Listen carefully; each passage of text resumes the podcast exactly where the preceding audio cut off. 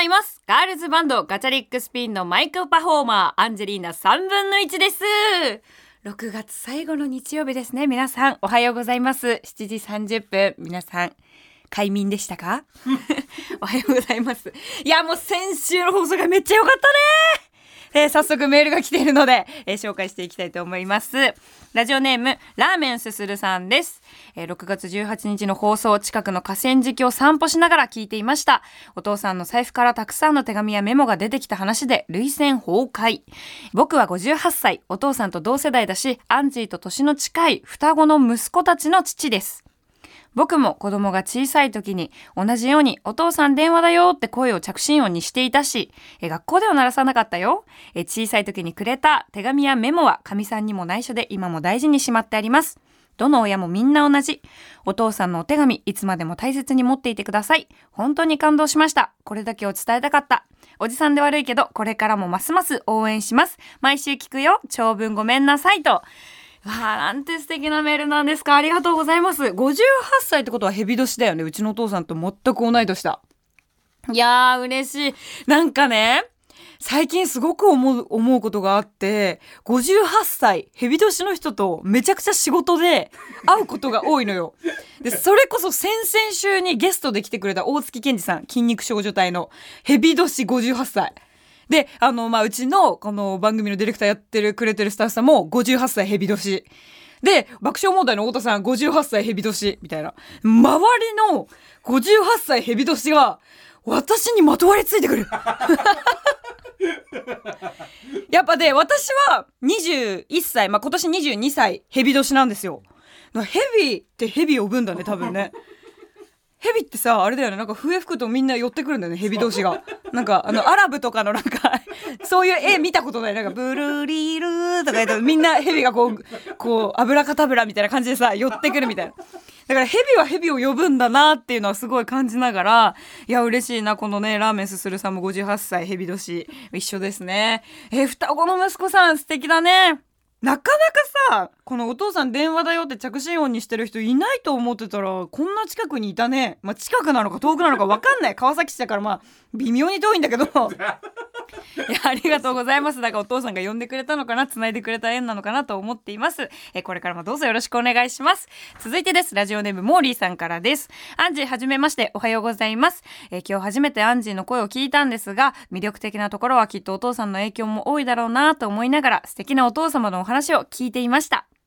えー朝から泣いちゃうよ。私の父は、私が小学校の時、モーリーちゃん、ティッシュティッシュ、鼻水出てきちゃったと言いながら帰ってきて、えー父を見ると、おへそより下ぐらいまで鼻水を垂らして帰ってきました。なんでそんなことしてるの？と聞くと、見せたかったから、と。こんな父もあちこち体が弱ってきているので、アンジーのお話を聞いて、父や家族との時間を大切にしていこうと思いました。番組タイトルへの思いも素敵ですね。いろいろあるけど、めちゃくちゃパワーをもらいました。ありがとうございます。歌も初めて聞いたけど、すごく素敵です。ファンになりました。また聞きますと。ありがとうございます。だいぶお茶目な父ですね。鼻水、すごい粘り気だったんだね。だってなかなか鼻水ってそこまで伸びることないけどさ、粘着力がすごかったとかな？ビヨーンってね。そんなに伸びる？鼻水って。ちょっと風手前だったんじゃない？お父さん。いや見せたかったんだな。小学校の時のさ私とかまあそう女性の方のモーリーさんって女性の方なんだけどやっぱパパが娘を思う気持ちってめちゃくちゃ強くてでパパってなんかその娘に怒られるのが好きなのかな。なんかそういうパパも多いんじゃないかなって思ってて。もうなんか何してんのお父さんって言われるのが好きなお父さん多いのかなって私最近すごく思うんだけどそのノリなのかな？なんかちょっと毛利さんに怒られたかったのかもね。もうちゃんとしてよみたいな。それで娘のこう成長具合を測るというか。で一緒に笑ってくれるならこう一緒に楽しめる娘だしこう叱ってくれるならこうしっかりして娘になってきたななんてそんなところで親は測ったりするのかななんて思いますけども。何この話し家みたいな口調。ありがとうございます。もうねくれぐれも本当に大切にしましょうもう時間はね限られてるからね続いてです。えラジオネームトラゾーさんからです。アンジーこんにちは。先週の父の日の話、大泣きしてしまいました。お父さんの手紙へのアンサーソングも素敵でした。そこでアンジーのお母さんも気になってきてしまいました。破天荒な父ちゃんと結婚を決意したのだから、母ちゃんも破天荒なのではないでしょうか。それとも逆に全てを受け入れられるようなおおらかな人なのでしょうかよかったら教えてくださいと。えー、この話しなきゃダメですか？えー、お母さんの話しなきゃダメ？これ。だって私さ、このアンジェラジオでさ、お母さんの話してるのさ、もう本当に初回放送に近いぐらいのタイミングの時に、その、うちのお母さんってフィリピンとスペインのハーフの人なんだけど、その、フィリピンの郷土料理の死神のスープを作ってくれた、あの別のフィリピン人のお母さんがいて、で、そのお母さんの死神のスープがうまかったって話をしたら、ものすごく嫉妬されたっていう話以降してないの気づいてない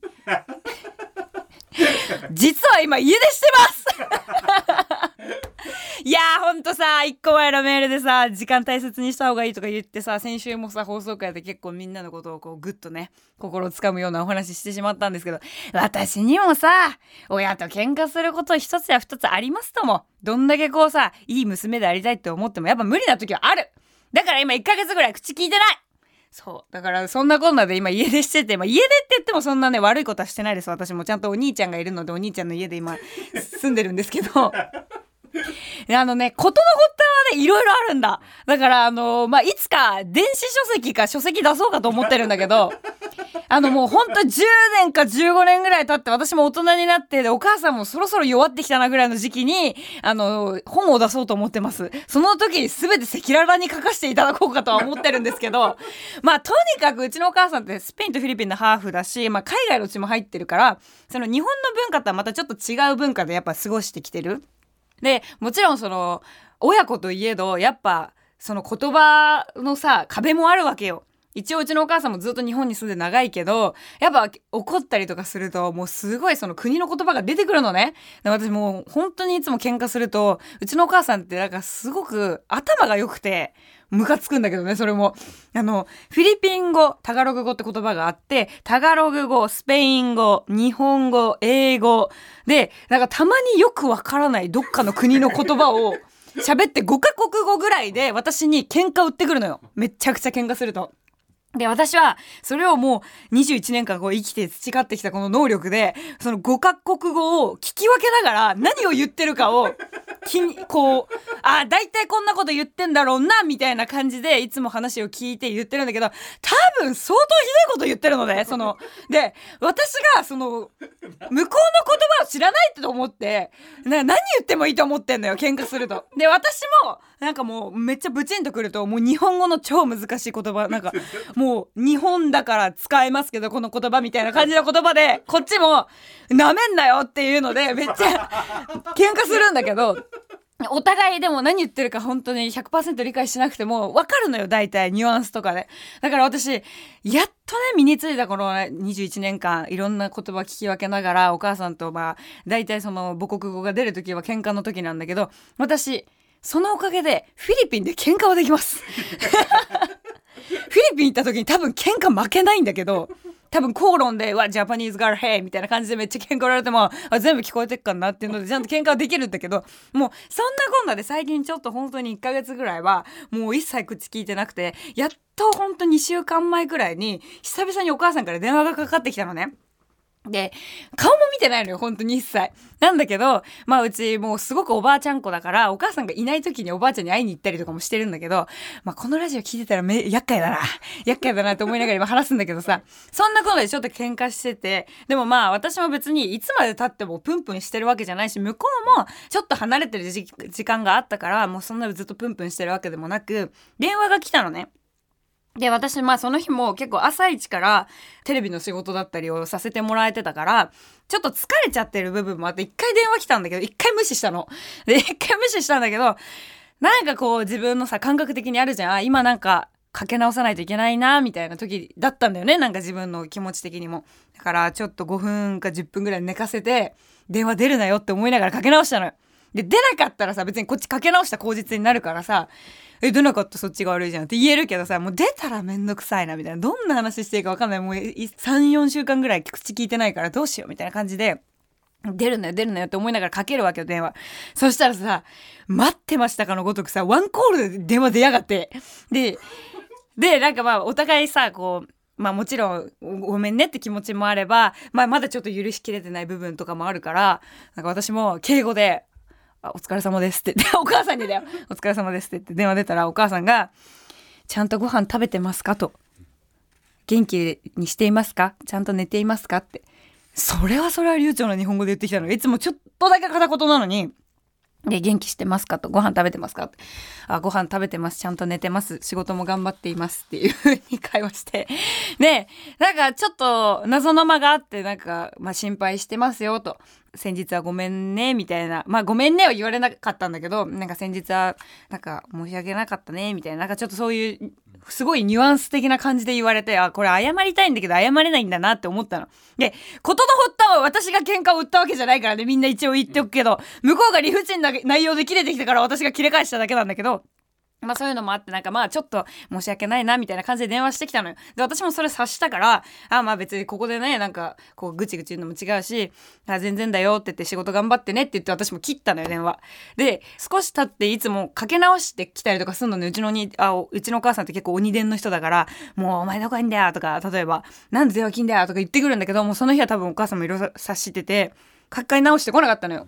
でもなんか私もあ、かけ直してこねえな、お母さんって思って、まあちょっと、まあ申し訳ないな、みたいな気持ちがあったから、電波が悪かったですって送ったの。嘘ついて。で、電波が悪かったので、えーもう私は寝ます。おやすみなさいって言って。で、その後にお母さんがおやすみなさいっていうのをローマ字で送ってきて、それ以来また連絡取ってないんだけど、まあそろそろ家帰るか迷うな、みたいな。いやでもね、人間許せないことの一つや二つあるよ。で、大体こういうのをラジオで話すとね、いやいや、アンジーちゃんと、もう親子でいろいろあるのは分かっていますが、許してあげてくださいってお母さんもそんな気持ちじゃなかったんですよ。とか、例えばね。あと、もう方や、いや、アンジーもまだ21歳だから、親心を理解できないところもありますよね、と。そういう意見が飛び交ってくる世の中だと思います。でも、そうじゃないんですよ。これはもう、親子とかじゃなくて人間的に良くないコミュニケーションの取り方をしてきたから私は怒ってるんです。怒ってるなら態度で示そうようなのよ。もう、幸せも態度で示さなきゃいけないけど、怒ってることも伝えることは大事だから、そういう気持ち、今、ちょっとずつだけど、話したりとか、まあ仲直りしようかななんて思ってるんですけど、まあうちのお母さんは一言で言えば本当に破天荒です。でも、本当にすごいお母さんも私のこと愛してくれてるし、私もお母さんのこと愛してるのは変わらない。どんだけ喧嘩しても。でも、怒ってます、まだ ということで、ハッシュタグはアンジェラジオでたくさんつぶやいてください。それでは行きましょう。アンジェリーナ3分の1、夢は口に出せば叶う、早番。おはようございます。ガチャリックスピンのアンジェリーナ3分の1です。すみません。朝からお騒がせいたしました。まだオープニングトークだったわ。メール一通に対する受けが長え。めちゃくちゃ。そして先週とのあの高低差がすごい。泣かせに来て今週は、あ、親子、やっぱ、そういうのあるんだねみたいな。でもこういう人間味をしっかり大切にしていった、あの、正直なラジオをやっていきたいと思っております。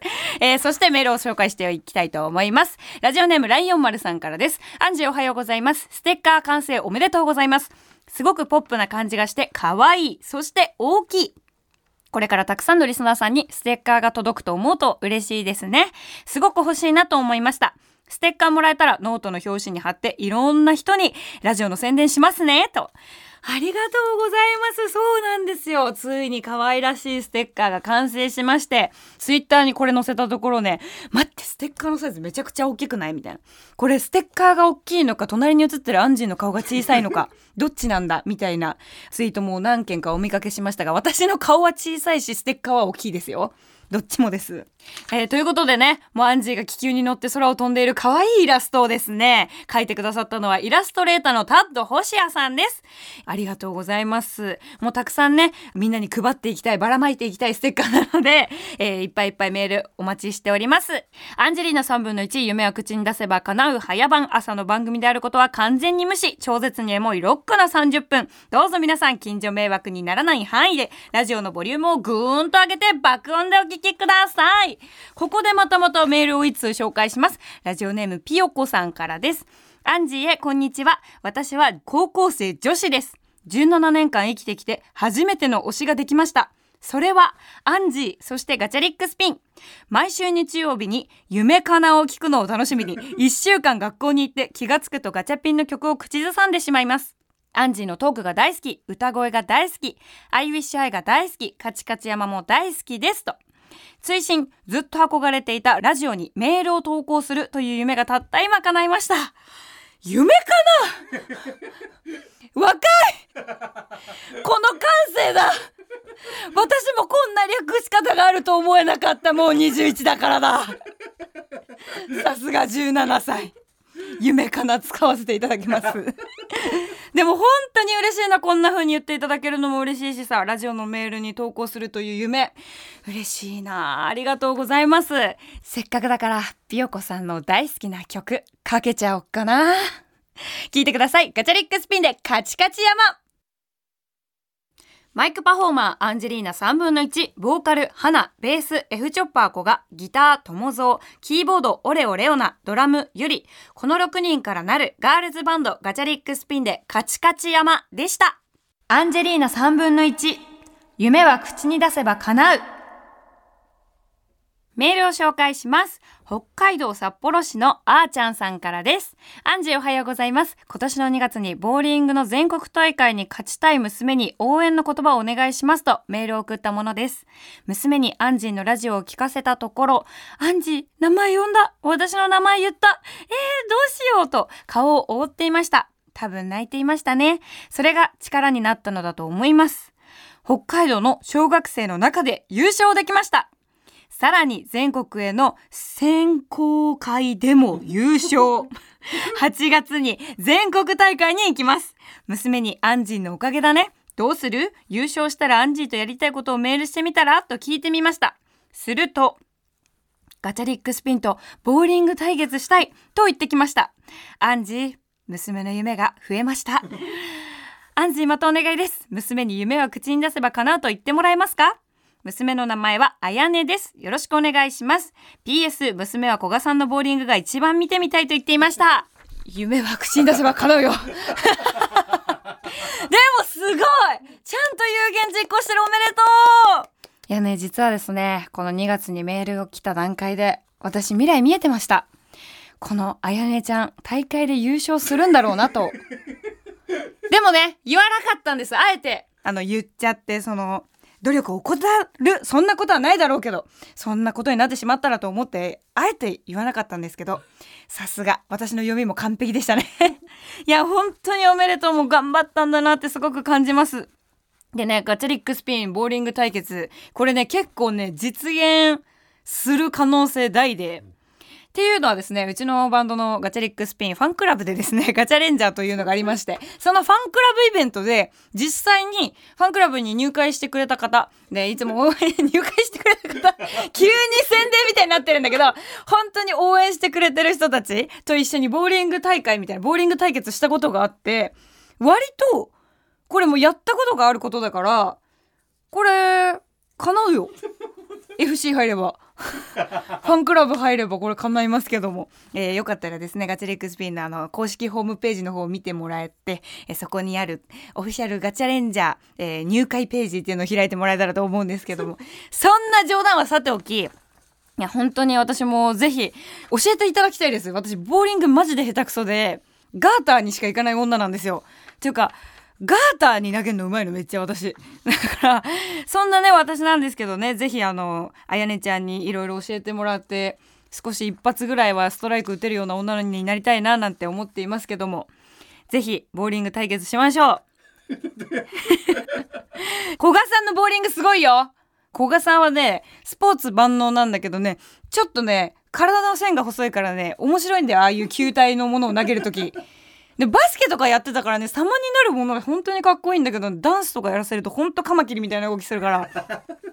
あやねちゃんとガチャリックスピンとボーリング対決できる日を私も夢に見てます。いやお写真も来てますよ。メダルがかかっててもうダブルピースして。もう可愛らしい。もう素敵。あな何年生だっけ？多分さあれだよね。小学校高学年だったよね。いやもう夢がいっぱいだね。高学年私だったらさ小学校3年生ぐらいの時に宇宙飛行士になりたかったの。で周りの人から宇宙飛行士ってのは本当に難しいんだよって言われたことがあってでその小学校3年生ぐらいになると割り算とかあと分数の掛け算とかがいろいろ始まっていくわけよあとすだれ算とかいろいろ始まっていくんだけどそれで私も算数が本当に下手くそすぎて苦手すぎてもうドリルを泣きながら破ったことがあってね。